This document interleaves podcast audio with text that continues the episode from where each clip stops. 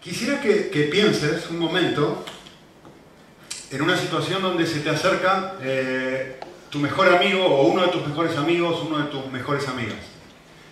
Y se acerca a ti y tú ya lo conoces, obviamente, la conoces.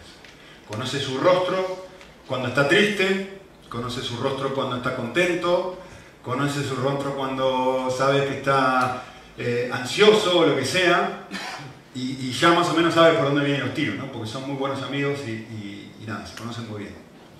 Quiero que pienses que tu amigo se acerca y si tuvieras que decir o describir la cara de tu amigo o tu amiga en este momento, la, cara que dirías es desesperación. Es lo que me está transmitiendo esta persona ahora. Entonces, lo primero que haces es le preguntas, ¿qué te pasa?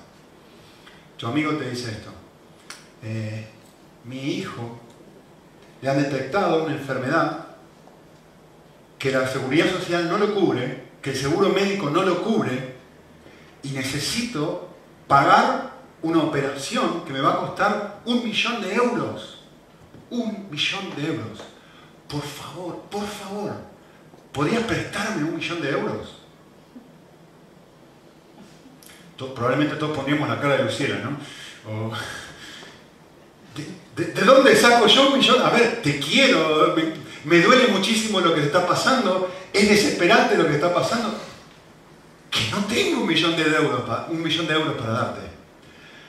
Cuando uno lee un pasaje como este, ¿no? Hechos 3, Pedro y Juan están yendo al templo, hay una persona que es coja, que no se puede mover, que no puede caminar, que ha estado así toda la vida probablemente, no hay forma de sanarlo, no hay forma de hacer nada, y este hombre le pide dinero, muy interesante, quizá podríamos haber hecho eso, ¿no? Darle dinero, pero no le pide un millón de dólares, le pide, o sea, le pide algo, y ellos le dan algo que es mucho más valioso que un millón de dólares. Lo sanan.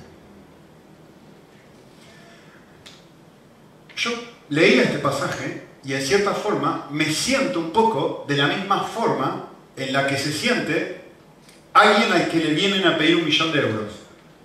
Yo no puedo hacer eso por ti. Yo no puedo sanarte. No tengo ese don de, que Dios me usa a mí para esa clase de cosas. Realmente no lo tengo.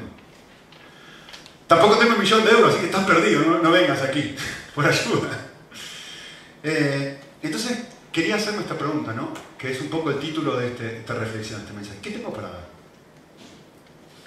Cuando uno lee un incidente como este, eh, quizá es confrontado como con ningún otro, con una verdad muy, muy, muy obvia, pero que evidentemente, por lo menos a mí, me hace recordar o refrescar, ¿no? Que es la realidad de que yo no puedo dar lo que no tengo. O sea, por más buena intención que yo tenga, es que no, no puedo batir la varita mágica y tocar a tu hijo y sanarlo. Yo no puedo hacer eso. Cuando nosotros pensamos en, el servicio a Dios, eh, el desafío grande que nosotros tenemos es el siguiente. Cuando eh, se trata de algo tan evidente como sanar a una persona, es muy fácil darse cuenta que, yo no te puedo ayudar. Es que realmente no tengo nada para darte. Y, es como, vieron como el control remoto de la tele, ¿no? Uno aprieta el control remoto, pic, apriete. No, funciona, no cambia el canal. Y uno mira y dice, bueno, hay algo mal con la fuente de poder, ¿no? Hay algo que no funciona porque no está surgiendo el efecto que debería surgir. Entonces uno se da cuenta que le falta pilas, ¿no? Con un don sobrenatural, digamos, es muy fácil darse cuenta de que no está funcionando. ¿Por qué? Porque le digo, levántate y se queda ahí. Que si tú me llevas al hospital a mí y me decís, Nico, decirle lo que Pedro y Juan le dijo a una persona, te aseguro que te vas a dar cuenta, hay algo en la conexión que acá no está bien, en la varita mágica no está funcionando, porque Nicolás sigue igual. Entonces, es muy desafiante, es muy desafiante, y esto me ponía a pensar al, pensar en este pasaje, ¿no? Es muy fácil verlo en una situación así. Porque no se produce, digamos, esta conexión que estoy hablando, entre comillas, ¿no? Es que hay algo que está fallando, como en el control remoto, en la fuente de poder, hay que cambiar las pilas, ¿no? Hay algo que está fallando y es muy obvio que algo está fallando, porque no pasa nada. ¿Sí? Eh, pero en personas como yo, por lo menos, quizá en ustedes pasa lo mismo, que no tienen esta clase de don especial de parte de Dios, pero tenemos otros dones que no son tan evidentes, pues no es tan fácil darme cuenta si realmente tengo o no tengo un problema de conexión con Dios. ¿Se entiende? Porque mi servicio a Dios no es ir sanando gente así, de esa forma, sobrenatural. Es otra clase de servicio. Y realmente no es tan obvio si hay una conexión clara entre Dios y yo o si hace falta cambiar las pilas del control remoto. Así que yo quisiera hacer algo. Yo les voy a dar una definición muy, eh, no la última definición, la mejor, pero quisiera darles una definición de lo que es un don espiritual. ¿sí? Tienen ahí en su ojito ustedes. Y voy a ir dándoles esa definición en tres partes. La he dividido en tres porciones. Son las tres partes de una misma definición. La primera parte es la más fácil. ¿Qué es un don espiritual? Un don espiritual es una habilidad especial dada por Dios para su servicio. ¿Sí? Es decir, en el momento que yo me convierto, la Biblia informa de que todas las personas que creen en Cristo no son salvas simplemente de sus pecados. Ahora tienen un nuevo llamado a servir a los demás. ¿No? Ese llamado a servir a los demás es diferente, cada uno sirve de una manera diferente. Pero a todos Dios les ha dado una habilidad especial para servir a otros. Eso es lo que dice la Biblia en muchas oportunidades. ¿No? ¿Vale? Como vimos aquí, yo me gusta dividirlo en categorías porque me ayuda a entenderlo. Si te sirve, te sirve. Hay ciertos dones que podríamos llamar dones naturales, no hay, una palabra perfecta para eso, y otros que podríamos llamar dones sobrenaturales. ¿sí? ¿Qué es un don natural? Un don natural es una habilidad especial, como por ejemplo enseñar, predicar, discipular, aconsejar, evangelizar, dar dinero a otros, etc. un, una habilidad especial que Dios te ha dado, que es usada, y escuchen bien lo que voy a decir ahora, lo voy a explicar, ¿eh? de una manera sobrenatural por Dios para cumplir con sus objetivos en el mundo. No mis objetivos, sino sus objetivos. Es decir, me convierto, me transformo en una persona que a partir de ahora creo en Cristo y Dios dice, vale, yo te, he salvado, no solamente para que disfrutes de mí, que eso es genial, pero ahora te he salvado para que sirvas a la humanidad. Y te voy a dar algo especial para que lo sirvas. ¿Sí? ¿Vale? Ahora estás en mi reino y son mis objetivos. Y por eso te he dado esto. Genial. Ahora, hay otros dones, como digo, que son dones, de comillas, milagrosos, que, les he dado una definición bastante similar, es una habilidad especial, como la que acabamos de ver recién. Lo que Pedro y Juan acaban de hacer. Una habilidad especial para sanar a alguien, a Cristo lo vimos muchas veces, expulsar a un demonio, a los, discípulos también. Hablar en un idioma que no he estudiado, ¿sí? Llamo eso milagroso, ¿sí? Que por supuesto también es usado de forma sobrenatural por Dios para sus objetivos, no para los míos. ¿sí? Ahora, ¿qué quiero decir con esto? En los dos casos he puesto que los dones son usados de forma sobrenatural por Dios. ¿Por qué? Porque Dios, y no nosotros, es el que produce el impacto en el mundo. Con un don milagroso, como lo que nosotros acabamos de leer en el libro de los Hechos, es muy fácil decir, ¡pum! Levántate y anda. Es muy fácil ver, claro, que fue Dios, que no queda ninguna duda que fue Dios. Que está muy claro de que si una persona que nunca en su vida pudo caminar, que ahora camine, es que es muy obvio que es un obrar sobrenatural de Dios. Pero está clarísimo. Ahora, no somos muchos, a ver, no son muchos, no me incluyo en esa categoría yo, no son muchos los que tienen eso. Pero somos muchos, y acá estamos todos nosotros, los que sí tenemos ciertas habilidades diferentes que Dios nos ha dado, pero que también son usadas de manera sobrenatural por Él. Ejemplo, miren este ejemplo para que me entiendan. Evangelización. Voy y hablo a una persona acerca de Jesús. ¿Quién es el que habla? Yo soy el que habla. ¿Quién es el que convierte a la otra persona? Yo. ven que es una habilidad natural. ¿Cuál es la habilidad natural? Hablar. A ver, eso no es algo, digamos, que necesito, pero es una habilidad natural que de alguna forma, en ese momento en particular, Dios está usando esa habilidad que me ha dado, la de evangelizar, para que suceda algo sobrenatural en la persona, se convierta. Lo mismo pasa con algo tan natural, simple, como un consejo. aconsejar a otro. ¿Qué es lo que sucede? no, no psicología, no soy psiquiatra, etc. Pero Dios me ha dado, no a mí, pero a una persona, un don especial para aconsejar a otras personas. ¿Qué es lo que está pasando ahí? Dios está usando eso para que suceda algo que si Él no interviniera, no sucedería en la otra persona. ¿Se dan cuenta que tanto lo natural como lo milagroso es un obrar sobrenatural de Dios? El problema, o la dificultad que uno encuentra, es que en lo milagroso es fácil ver la conexión. Pero en el día a día es un desafío enorme. ¿Por qué no dice, ¿Qué está pasando? ¿Habré sido yo? ¿Será Dios? ¿Cómo funciona esto? Así que quisiera un poquito hablar sobre esto y quisiera mencionarles, eh, teniendo esto fresco, que es un don, etc., quisiera ir al texto y mostrarles algo, por lo menos algo que a mí me llamó bastante la atención. Dice en versículo 1, Pedro y Juan suben al templo, hay un hombre que es cojo de su nacimiento, versículo 2, al punto de que alguien lo tiene que llevar, o sea, que, ni siquiera puede ir solito, lo ponen diariamente a la puerta del templo que se llama La Hermosa, pide limosna, y, acá hay algo que a mí me llama mucho la atención. Dice en versículo 3, este hombre, viendo a Pedro y Juan, que iban a entrar al, al templo, quiero que presten atención al tiempo de verbo acá. El versículo dice, les pedía limosna. No dice les pidió limosna, dice les pedía limosna. Él leyó en otra versión de la Biblia que dice les rogaba, no dice les rogó, dice les rogaba. La diferencia es muy importante. La diferencia es que esto es algo continuo, es decir, no es que lo hizo una vez, sino que le rogaba como algo... Acá hay una idea de insistencia, no hay una idea de, eh, de que lo hizo más de una vez. Hay una idea de como, como si fuese esto. No dejaba de pedirles. No es que les pidió y ellos hicieron el milagro, sino que él, a medida que van caminando, él les pide, les pide, les pedía, les pide, les pide, les vuelve a pedir de una manera continua.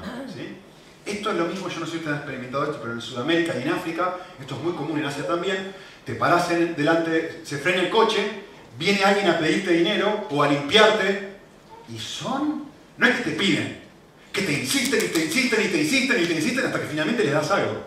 ¿no? Una persona que, tiene, que tiene, está desesperada hace eso, no te pide una vez, te pide muchas veces. Y, dice, ¿y qué, importa todo esto? ¿no? Bueno, le voy a decir qué importa. Yo me empecé a preguntar mirando el texto y digo, ¿por qué no lo sanaron enseguida? ¿Por qué tuvo que insistir tanto? ¿Por qué tuvo que hacer algo de una manera continua? ¿no? ¿Por qué tuvo que pedirle varias veces? Eh, algo similar pasaba, y, y de hecho me preguntaba esto. A ver, que no es el único cojo de Jerusalén, ¿eh? que ahí hay muchísima gente enferma, muchísima gente ciega, muchísimo sordo, muchísima gente que no puede caminar, ¿por qué este sí y otro no? Si se frenan un momento y recuerdan los evangelios, con Jesús pasaba lo mismo. algunas personas sanaban, a otras no sanaban. Y uno puede decir, vale, eh, porque algunos tenían más fe que otros, otros no tenían fe. Bueno, quizá en ese contexto sí. Aquí no, porque esta persona está pidiendo dinero, ni siquiera está pidiendo que lo sanen. Así que que no tiene nada que ver con su fe. ¿Vale? Entonces, mi pregunta es, ¿qué hace que una persona con un don así, a veces lo use y a veces no lo usa? ¿Por qué no va a todos los hospitales del mundo y va y levántate y anda, levántate y anda, levántate y anda, levántate y anda? ¿Por qué? Mi segunda porción de la definición de que es un don espiritual. A ver si ayuda a responder esto. Como dije, un don espiritual es una habilidad especial dada por Dios para su servicio, pero esta es otra parte, esencial de entender. Que Dios usa cuando Él quiere y cómo Él quiere. Presten atención a lo que voy a decir ahora. Y, esto les va a choquear un poquitito, así que presten atención, denme el beneficio de la duda y después me van a decir si, si es correcto o no, o por lo menos en sus cerebros, para concluir si es correcto o no. Esto quiere decir que nosotros no usamos nuestro don, sino que somos usados a través de nuestro don. Hay una diferencia abismal entre una cosa y otra. ¿Qué quiero decir con esto? Por ejemplo, voy a poner un ejemplo exagerado para que me entiendan y les puse un ejemplo de todos los días. Pablo, el apóstol Pablo, cuando escribió la Biblia, ¿sí? ¿qué sucedió? El apóstol Pablo fue inspirado por Dios para escribir una porción de las escrituras. No todo lo que escribía Pablo es Biblia. Cuando Pablo hacía la listita de la compra, que iba al supermercado y decía, a ver, ¿para qué voy a escribir? Voy a escribir lo que voy a comprar. Eso no estaba inspirado por Dios. Tampoco Pablo podía afanarse y decía, bueno, ahora sí, ¿eh? ahora, voy, ahora voy a escribir este, voy a escribir 1 Corintios. No todas las cartas que escribió Pablo fueron inspiradas. Escribió un montón de cartas que no son inspiradas por Dios. Ciertas cartas fueron inspiradas por Dios. Las que Dios quiso. Ejemplo, para que me entiendan. Cuando Manu tenía dos añitos, esto es una Nerf, para los que no tienen bebés niños pequeñitos. Esto está de moda, y hace mucho que está de moda, y a todos los niños les gusta porque se disparan con esto. No te duele, eso es divertido. Nosotros pocas veces nos hemos divertido tanto con, padres que nos juntamos y, nos vamos disparando con esto, pero no te duele, es muy divertido, a los niños les encanta. Pero me resultó muy llamativo, todavía me acuerdo, un día que estábamos en el sillón de mi casa, y yo estoy con, con mi niñito de dos años, con Manu, cuando era bastante más chiquito que ahora, y la primera vez que él agarró esto. Y, él quería jugar con esto con desesperación, quería jugar. Entonces yo le voy a explicar la situación que yo estaba sentado en el sillón, él vino trayendo esto así que le quedaba, era más grande la pistola que él, ¿no? Y vino así y, me, la, dio como que, no se podía expresar, pobrecito, pero en esencia lo que quería decir, ayúdame a usarla. Y, y yo lo que hice fue esto, le puse la mano en el coso, en el gatillo. Ah, primero hice esto. Primero le hice es durísimo para hacer eso, que él jamás podría hacerlo. Le sostuve la pistola, le puse la mano en el gatillo. Él no tenía ninguna capacidad de poder apretar el gatillo, así que yo le apreté el gatillo y le ayudé a disparar hacia cualquier cosa menos eh, los ojos de sus hermanitos, ¿no? Entonces, yo le ayudé a disparar. Yo hice todo por él. Pero él estaba convencido de que él era el que estaba jugando y estaba feliz en la vida. De que él estaba contentísimo de que él estaba disparando el arma. Cuando la realidad era milanesa es, era yo que estaba haciendo todo. ¿Sí? El desafío de, entender esto es que un don, yo le regalé la pistola a mi nene. Fue un regalo que yo le hice. Es algo que es de él, no es mío, es de él. Yo se lo regalé. Yo se lo regalé para que él lo use. Yo quiero que él use la pistola. Como un don, como esta habilidad especial que Dios da a todos los creyentes. Pero la realidad es que él solamente puede usarla cuando yo, su papá, lo ayudo a hacer esto, que si no, no tiene la capacidad de poder hacerlo. ¿Sí? Y esto es lo que está sucediendo aquí. ¿Por qué hubo esta insistencia? ¿Por qué hubo esta, realidad? Porque en cierta forma, Dios en su soberanía decide usar el regalo que Él le había dado al apóstol. Dios es el que decide usar eso. ¿Sí? Eh, y como dije al principio, esto es lo que, he tratado de, intentar comunicarles, o estoy tratando de intentar comunicarles, es, esto es muy fácil con lo sobrenatural. Porque está muy claro, no, no, no, que Dios está que Dios está, vamos a pensar que esta es una pistola de bendición, yo estoy tratando de bendecir a otros ahora, o, de, hacerles bien, uh, te voy a hacer bien, te voy a hacer bien, te voy bien. Claro, evidentemente, si el bien es sanarte, está muy claro de que, eh, a ver, que Dios es que lo está haciendo, ¿no? Porque yo no tengo la capacidad de hacer eso. Pero cuando se trata del día a día, cuando se trata de servir a otros, cuando se trata de, de, mostrarles cariño, cuando se trata de eh, aconsejarlos, ayudarlos, hacer toda esta clase de cosas que ustedes ya saben, no es tan simple decir, a ver, ¿es Dios realmente el que, tiene, el que me está agarrando, el que me está disparando, el que está produciendo el efecto, el que esta bala de bendición que ha salido sea Él y no sea yo? Entonces, la clave para servir, de hecho, para cualquier cosa en la vida cristiana, para crecer, para cambiar, para, crecer en mi vida espiritual, para cualquier cosa, es el poder de Dios actuando en mí. La clave es su influencia.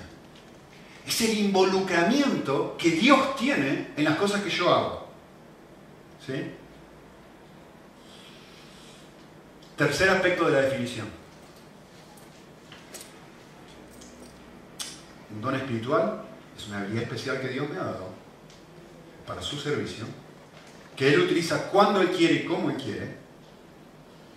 Y escuchen esto, que normalmente se activa, a falta de una mejor palabra, que normalmente se activa en momentos donde estoy lleno del Espíritu Santo. O si se quiere, en momentos de cercanía a Él. Cuando estoy muy cerca de Él, se activa en mí un algo que Dios me usa de una forma especial para bendecir al mundo. Y en momentos de lejanía de Él, esto se desactiva, si quieren usar la palabra. Digo normalmente porque no siempre pasa así, ¿eh? y muchas veces no pasa así. Y más adelante les voy a decir por ejemplos, donde muchas veces Dios, cantidad de veces Dios nos usa y activa su poder a pesar de que yo estoy súper lejos de Él. Vamos a hablar más en un segundo, vamos a hablar de eso.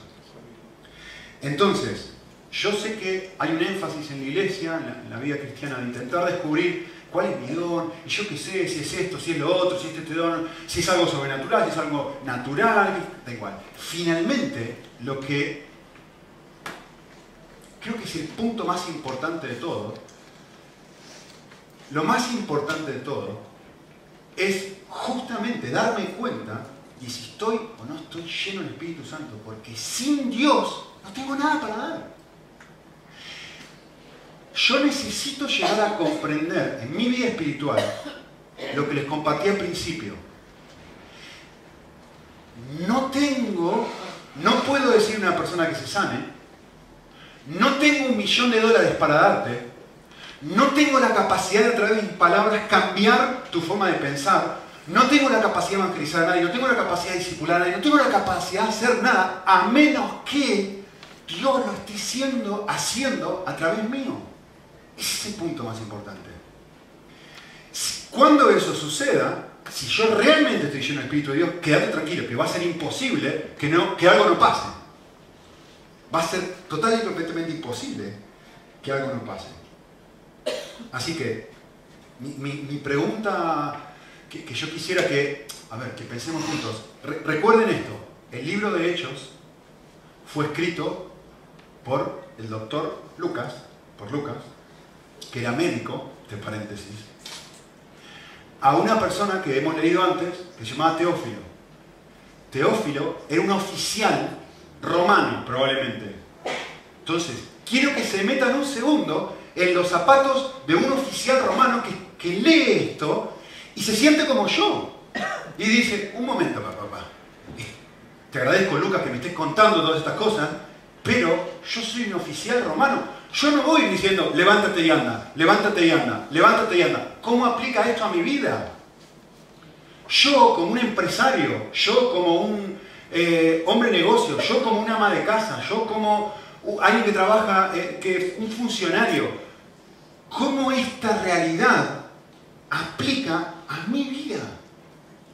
Porque yo no soy uno de los apóstoles que está ahí sanando gente. Y Teófilo se está preguntando eso. Lo mismo que te estás preguntando vos, que me estaba preguntando yo también cuando leí el pasaje. ¿Sí? Entonces, el desafío más grande de todo esto es qué nivel de influencia de Cristo hay en lo que hago. Eso es el, A ver, si sano o no sano, que da igual. El punto no es tanto, el punto no es lo que yo puedo hacer, el punto es qué nivel de influencia de Jesús hay en mi vida, en cada cosa que yo hago. ¿Qué nivel de injerencia, de contribución está tratando de buscar si no hay no? De respaldo, de empuje, de poder tiene el Espíritu Santo en mis acciones de todos los días. Porque según lo que hemos entendido, ya sabemos, sin mí nada podéis hacer, dijo Jesús. Entonces, hoy estaba, no, en la semana estaba leyendo, se lo mandé a mi grupo pequeño, un pensamiento que me encantó. Alguien preguntó esto, el libro que estoy leyendo me encantó, dijo, preguntaba esto, ¿experimentas la presencia de Dios en tu trabajo? Y probablemente esto es lo que está preguntando Teófilo, ¿no? Yo voy a trabajar todos los días, yo soy un oficial romano. Que yo no voy sanando gente por la calle. Y hay algo para Teófilo acá, y hay algo para ti también. El desafío de vuelta, no es que uno es sobrenatural y el otro no. Uno es milagroso y el otro es normal. Los dos son sobrenaturales. Dios actuando en mí de una forma no normal. Otra pregunta que me hacía es, vale, eh, eh, ¿experimento la presencia de Dios cuando voy a hacer las compras? ¿Hay, una, hay, influencia de Él en esas situaciones? Y uno dice, pero yo soy teófilo, yo no voy sanando gente. Y, mi desafío para ti es, tenés todo lo que necesitas para dar, todo lo que la gente necesita, tenés a Cristo. Tenés a Él para. Vale, por ahí no podés sanar, vale, por ahí no podés aconsejar, por ahí no podés enseñar como John Piper, por ahí no podés eh, aconsejar como Paul Tripp, por ahí no podés hacer los milagros que hacían Juan y, y Pedro, pero tenés la cosa más valiosa del universo. Tenés a Cristo para dar. Así que, em, quisiera preguntarnos esto, que, el texto va a responderlo. ¿Qué propósito tiene Dios en su mente cuando Él quiere ayudarnos? ¿no? O cuando, perdón, cuando Él quiere usarnos de esta forma. Y, el texto lo, deja muy, muy, muy claro. Dice, sucede la sanidad, eh, dice, lo que no tengo te lo doy, levántate y anda. Y en versículo 8 dice, y dando un salto, se puso en pie y andaba. Entró en el templo con ellos, caminando, saltando y alabando a Dios. Y todo el pueblo lo veía andar y alababan a Dios. Y reconocieron que era la misma persona que se sentaba en el templo hermosa a pedir limosna. Y noten esto, se llenaron de dos cosas, asombro y admiración por lo que había sucedido. ¿Cuál es el objetivo de Dios para esta sanidad? El texto lo expresa. Asombro. Que haya gente que no es creyente, que de repente mire esa situación y dice, no puedo creer lo que Dios ha hecho. Es que no lo puedo creer. Ahora, traigámoslo a nuestra vida. ¿Cuál es el objetivo de Dios para darnos estas habilidades especiales para servir a los demás? Exactamente el mismo. Que luego de que pasan un rato contigo, que pasan un rato conmigo, tus amigos, tus conocidos concluyan esto y decir, ¿sabes qué? Después de estar contigo, tengo ganas de hacer lo mismo que esta gente. Me quiero acercar más a Dios.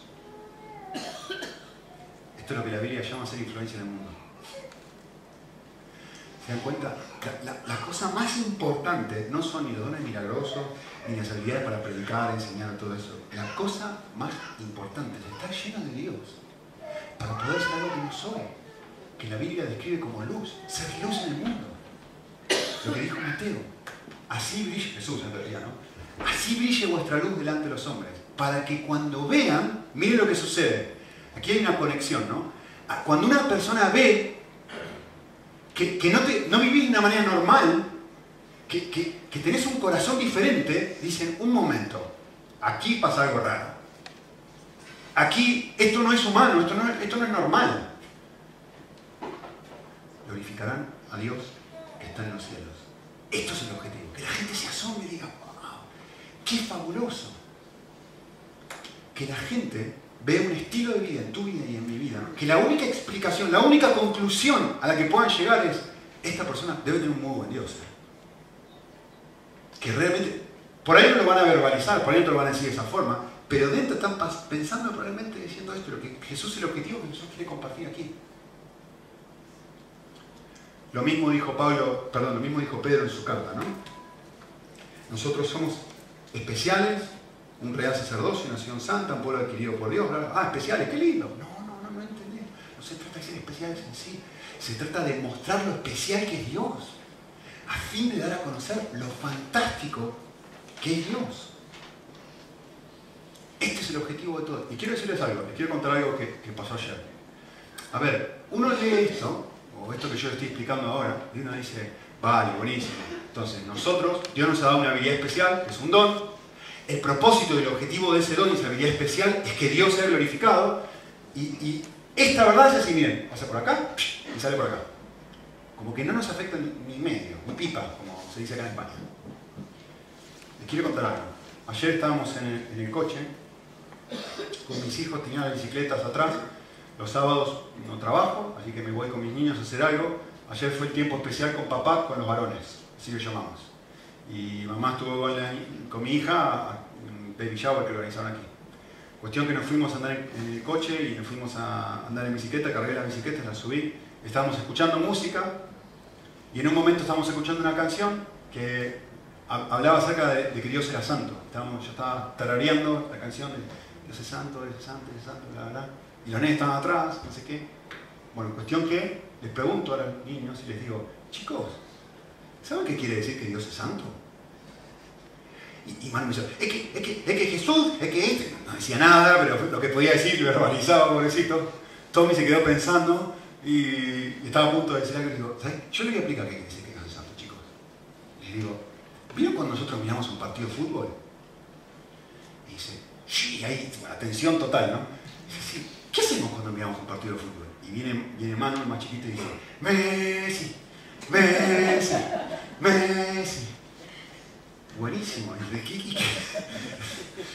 Yo escucho. Entonces le digo, fantástico.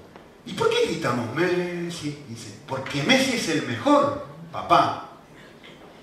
Le digo, muy bien visto, muy bien, muy bien, le digo. Ahora, quiero que escuches algo. Le digo, le digo, chiquitos, quiero que escuchen algo. Miren, ¿vieron cómo nosotros cantamos? Messi, Messi. Esta canción que estamos escuchando ahora hace exactamente lo mismo, pero con Dios. nosotros cantamos Messi, Messi, que es otra forma de decir, Él es el mejor. Cuando nosotros cantamos Santo, Santo, Santo, es una forma de decir, Dios es el mejor. Les dije así, ¿eh? Pero no el mejor jugando al fútbol, chiquitos. Es el mejor en todo es el mejor en amor, es el mejor en paciencia, es el mejor en perdonarnos. Eso quiere decir que quiere decir ser santo, que es el mejor en todo. ¿Saben lo que empezaron a hacer? Jesús, Jesús. Y empezamos todos en el coche, Jesús, cantando la canción. ¿Saben cuál es nuestro problema? Nuestro problema es que no vinculamos nuestro placer a la gloria de Dios. Pero sí vinculamos nuestro placer a la gloria de Messi y a la gloria de Cristiano Ronaldo y a la gloria del Real Madrid o a la marca de ropa o a la marca del coche. A ver si, me explico lo que quiero decir. A nosotros nos causa, cuando Messi triunfa, cuando Cristiano Ronaldo triunfa, yo triunfo y eso me genera placer y me dan ganas de gritar y decir, Messi, Cristiano. Hay un vínculo ahí donde su gloria es mi gloria, donde su triunfo es mi triunfo, donde este coche, ¿vale? Que es un Mercedes-Benz y que expresa, ¿no? Expresa una gloria del que lo usa, por eso lo usa un presidente de la nación, ahora es mío y ahora yo a yo adjunto, yo me, engancho en la gloria de este Mercedes. Y su gloria es mi gloria, la vinculo. Y ahora soy mejor y encuentro un enorme sentido de placer en este Mercedes. ¿Saben cuál es el problema de los seres humanos que tenemos? No hemos hecho esto. No, se ha generado todavía en nosotros este clic en donde sí vinculamos el triunfo de Dios con, nuestro gozo. Y ese es el desafío que está marcando el pasaje. En donde, a ver, a ver un minuto, esto no se trata de si Pedro puede sanar gente o no puede sanar gente. Esto no se trata de, esto se trata de que la gente quedó asombrada con Dios. Y esto debería generarnos un nivel de placer increíble. La persona, una persona llena del Espíritu Santo lee esto y encuentra placer. Y la gente estaba asombrada con Dios. La última cosa que decir, rapidito. Preguntarnos, ¿qué clase de personas usa Dios? Y uno lee este pasaje y dice, claro, bueno, Pedro, Juan, son personas especiales, yo no soy así, yo no soy un apóstol, yo no soy una persona tan especial, yo no tengo capacitación teológica, yo no conozco la Biblia. ¿Qué clase de personas usa Dios? Y uno tiende a pensar, bueno, ellos eran distintos, yo no soy así. Y quiero mostrarles simplemente el pasaje que viene después, que no lo voy a leer por una cuestión de tiempo, se lo voy a poner en la pantalla. Dice, la gente la que está escuchando esto, concluye lo mismo que tú y yo. Y la respuesta de Pedro es esto. Miren la respuesta de Pedro. Varones israelitas, ¿por qué os maravilláis de esto? ¿O por qué nos estás mirando así? Está buenísima la imagen, ¿no? Porque todos quedaron así. Con Pedro y con Juan, ¿no? Y él dice, quiero que quede algo claro. No es por nuestro propio poder, ni es por nuestra propia espiritualidad, no es por nuestra obediencia, no es por nuestra piedad, no es porque somos santos, no es porque somos buenos, que hemos hecho esto. ¿Se dan cuenta? El libro de Hechos, recibiréis poder y haréis cosas que jamás podríais hacer de otra forma. Esa es la respuesta de ellos. En otras palabras, no se trata, cuando yo estoy buscando servir a Dios, haciendo cualquier tipo de cosa en realidad en la vida cristiana, no se trata de mi poder, no se trata ni siquiera de mi obediencia, sino la influencia de Jesús en lo que hago. ¿Qué nivel de influencia de Cristo hay en lo que hago? Ese es el gran desafío. Eh, ¿Ven esto? Un papá con un niñito ayudándole a andar en bicicleta. Acordate cuando eras pequeñito, yo recuerdo cuando empecé a andar en bici todavía. Y, me estaba intentando ayudar mi papá, y era, lo veo ahora con mano, ¿eh? que, no me suelte, por favor, no me suelte, por favor, papá, no me suelte, no me suelte, no me suelte, no me suelte, por favor. Un nivel de dependencia, un nivel de desesperación, de temor. Por favor, solo no, ¿eh? Solo no, solo no. No me dejes solito, no me quites las rueditas. ¿Quién era que está? A ver, eh, el, niñito, mano, hace que pedalea, ¿no? Pero ¿quién es el que está sosteniendo la bici? ¿Quién, está haciendo, ¿Quién es el que está haciendo que la cosa funcione? Papá. Y muchas veces nosotros, el problema de la vida cristiana es, vale, genial. Si tengo que sanar a una persona, más vale que voy a estar con esa actitud porque digo, es que no puedo. El desafío no es ahí. El desafío es en la cosa de todos los días. Si tengo la actitud que tiene un niño pequeño, de por favor, Señor, no me sueltes. Por favor, Señor, hazlo tú, que yo no puedo andar en bici. Que yo no puedo hacer estas cosas. Y cuando esto sucede, suceden dos cosas. Yo reconozco mi incapacidad para andar en bici, entre comillas, ¿no? Para ministrar, para servir a Dios, para servir a otros, para cambiar. Y sucede lo que leímos hace un ratito.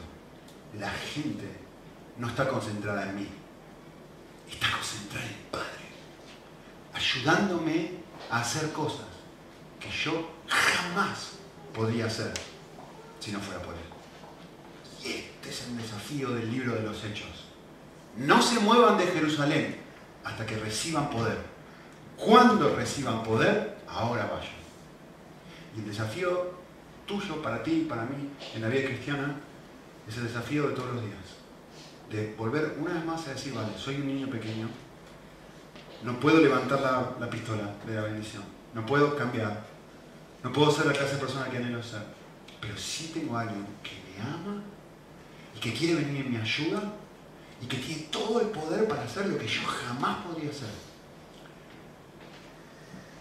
Que es mi Padre y ha muerto en una cruz por mí. Quiere transformarme.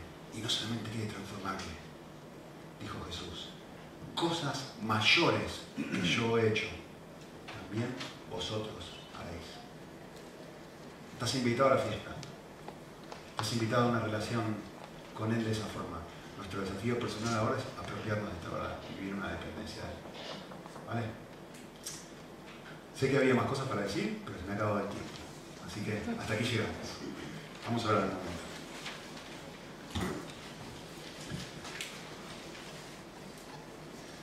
Señor, nos has regalado la oración, que es uno de los medios a través de los cuales expresamos justamente esto, que somos niñitos que necesitan tu ayuda, que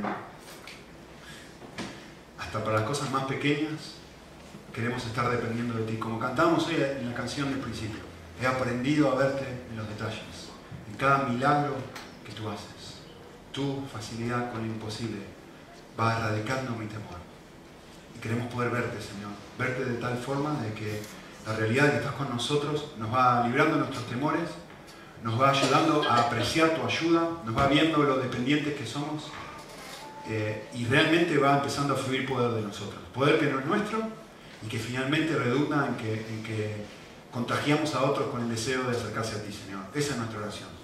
Que, que las otras personas no, no, puedan ver que somos especiales, sino que la gente, el resto de gente pueda ver que tú eres especial, Señor. Y que poquito a poco nos estás haciendo personas más cariñosas, más pacientes, más amables, más generosas, eh, más alegres, mucho menos depresivas, mucho más felices de poder tener un Dios tan grande que compartir. Gracias Señor que no depende de nuestro poder, gracias que no depende de nuestra obediencia ni de nuestra desobediencia, no depende de nuestra espiritualidad, sino que depende de tu obrar en nosotros, Señor. Y tú has prometido hacer, como dicen filipenses, hacer un obrar especial en nuestra vida y terminarlo. Señor, yo pido por cualquier persona en este momento que se sienta desanimada, que sienta que no puede sostenerse a sí mismo, mucho menos servir a otros, mucho menos ayudar a los demás. Señor, yo pido que puedan recordar las palabras que hemos leído en esta mañana. Que esto no era para personas especiales, que esto era para un teófilo, que esto era para, esto era para mí. Y que no se trata de personas especiales, sino que se trata de un Dios especial que quiere hacer algo especial en cada uno de nosotros. Señor, eh, obra en medio de nuestra iglesia. Eh, como dice la Biblia, sopla tu Espíritu Santo en medio de nosotros, que tu Espíritu quiera soplar ahora aquí, para que produzca en nosotros lo que jamás podríamos producir. Para tu gloria, Señor, te pedimos esto. Amén.